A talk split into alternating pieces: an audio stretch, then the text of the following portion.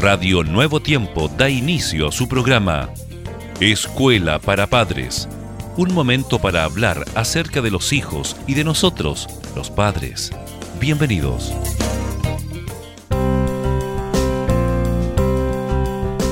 Queridos padres, como siempre un placer compartir con ustedes estas temáticas aquí en Escuela para Padres junto a nuestro estimado pastor Germán Fuentes, a quien doy la bienvenida. Muchas gracias Jessica, qué gusto nuevamente estar juntos a través ¿verdad? de este programa muy especial y en compañía de una gran audiencia como cada día. Exacto.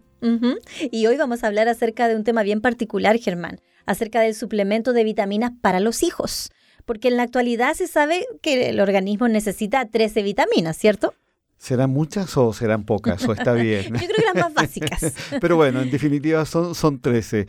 Cuatro de ellas son liposolubles, como la A, D, E y K.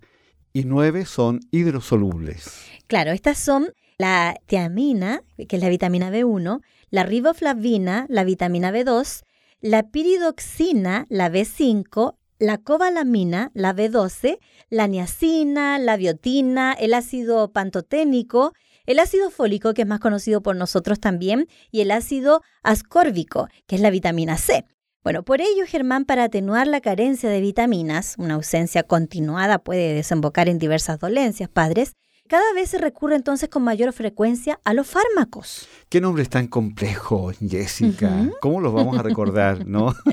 Pero bueno, es obviamente la clasificación respecto a todas estas vitaminas que son sumamente importantes para el cuerpo humano. Ahora, la pregunta también que podemos formular en este momento, Jessica, es, ¿existe alguna contraindicación con estas prácticas?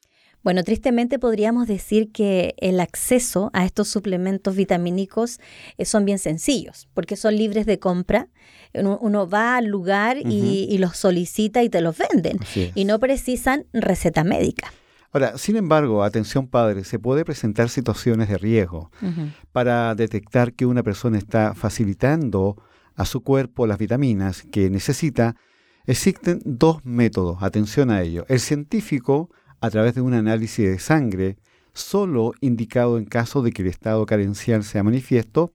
Y por otro lado, mis queridos, el visual, esto es, observando si la persona muestra decaimiento, anorexia, tristeza, lloro fácil y cambio de estado, ¿verdad?, anímico. Y bueno, existen situaciones de riesgo que merecen un especial cuidado, queridos padres, en los niveles de vitaminas que se ingieren, especialmente si, por ejemplo, durante el embarazo eh, los expertos recomiendan tomar, ¿cierto?, a la mamita ácido fólico para prevenir las anomalías del tubo neural, así como hierro, calcio, minerales para combatir la anemia gestacional. Y en el caso de los niños y adolescentes necesitan más calcio, más vitamina D, que es la responsable de la osificación. Por lo tanto, ¿cuál es la recomendación? Atención, veamos, veamos cuál es la recomendación. Eh, lo primero, Jessica, creo, es consultar siempre al médico de cabecera o también a un especialista. Si usted no lo es, no corra por su propia cuenta hacia los suplementos de vitaminas u otros porque el resultado puede ser claramente catastrófico.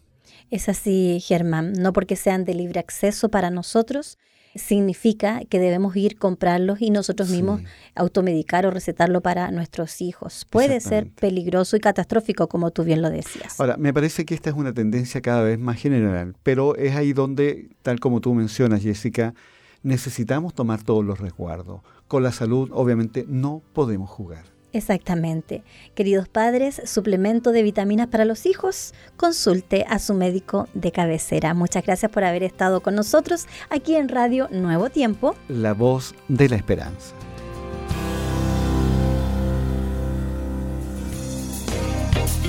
Gracias por sintonizar. Escuela para Padres. Recuerda que Dios se interesa por tu familia y que pondrá a tu disposición toda la sabiduría necesaria para descubrir el camino apropiado que te permita transformar la teoría en una exitosa realidad. Escríbenos a escuela para padres. Radio Nuevo Tiempo, la voz de la esperanza, sembrando esperanza.